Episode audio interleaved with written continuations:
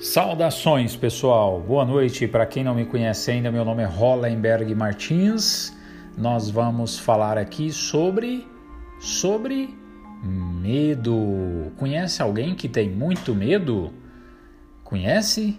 E você, tem medo de quê? É, bom, eu não vou falar do meu medo aqui que eu vou ficar muito envergonhado, né? Então vamos deixar isso para outro momento, né? Pois bem, você está ouvindo mais um Hollenberg Cast e nós vamos falar sobre medo, como ele pode estar sendo alimentado. Ok? Então, se você conhece alguém que tem medo, se está próximo a você, você pode partilhar agora este podcast e vamos ao que interessa, né? Pois bem, algumas pessoas é, que têm medo costumam se comportar de uma determinada maneira que acabam alimentando este próprio medo. Já parou para refletir isso? Eu faço algo que acaba alimentando meu próprio medo? Sim, vamos conhecer um pouco mais. É, embora os sintomas costumam ser parecidos devido à ativação autonômica adrenérgica, pode-se dizer que esta manifestação fisiológica é evocada a partir de diferentes fontes de estímulos. Inclusive, as pessoas costumam afirmar com total certeza que aquilo é, é, que elas estão sentindo surgiu do nada. Aliás, se essas emoções surgissem do nada, praticamente equivale a dizer que ela não pode ser compreendida por uma ciência capaz de manipulá-la, como a psicologia. Você concorda?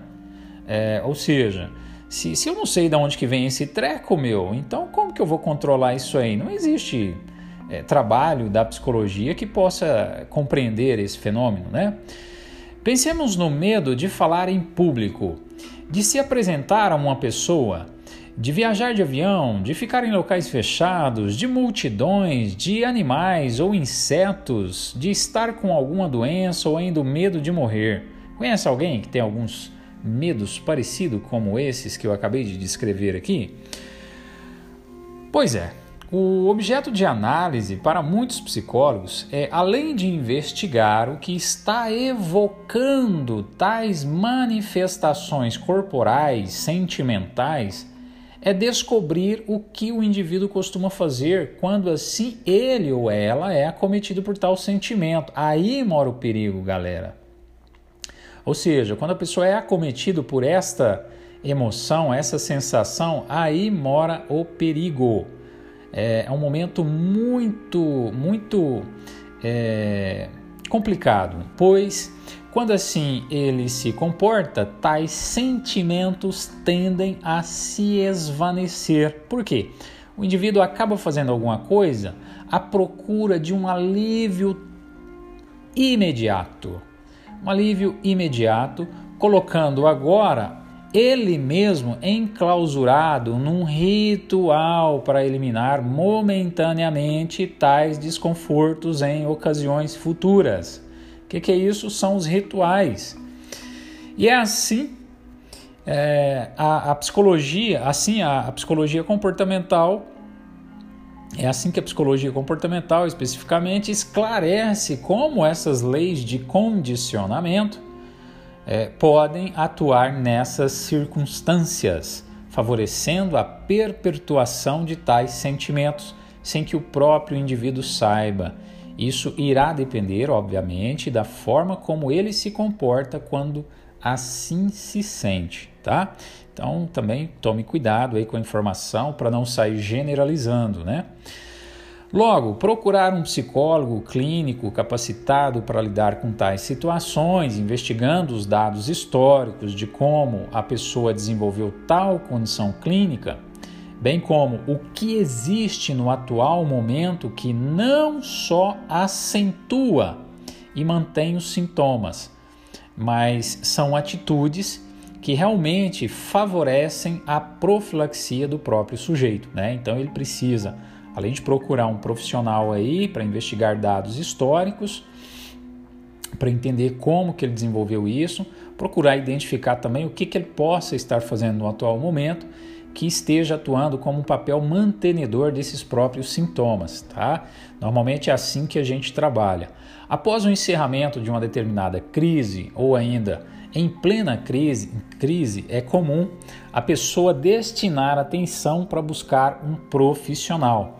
Mas se o tempo da crise já ficou no dia anterior, o sujeito já se sente encorajado a, a, a, não tocar em diante, postergando o tratamento, né? Então, ou seja, às vezes o cliente é acometido por uma crise hoje, agora, neste exato momento, e no, no final da, da do, expediente ele já quer procurar um profissional da psicologia, mas se alguma intercorrência, alguma coisa é, procrastinou, né, favoreceu aí a, a procrastinação desse sujeito procurar um profissional qualificado para ajudá-lo, é, no dia seguinte ele tenderá a deixar isso para outro momento. Isso não é nada bom, porque ele está apenas é, pospondo o problema, ele não está se livrando dele.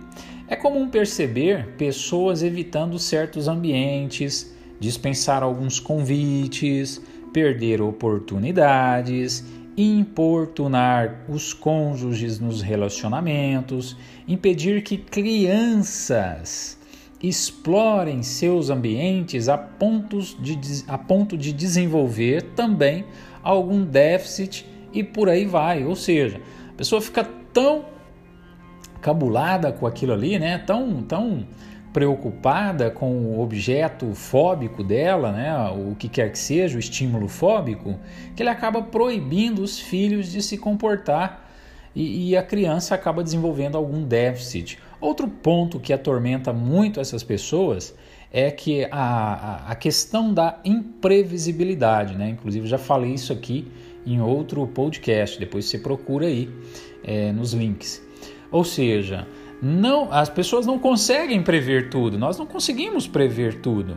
Porém, a maioria das pessoas que são acometidas por medo também desenvolvem alguns comportamentos, os quais vivem na ilusão de que aquela é, que, de que daquela forma estão seguros, mas na verdade é que estão com as chaves da própria gaiola, ou seja, eles acabam é, se afugentando, evitando certas coisas, pensando que estão controlando situações adversas, inclusive fenômenos da natureza, que nós não temos o controle, né?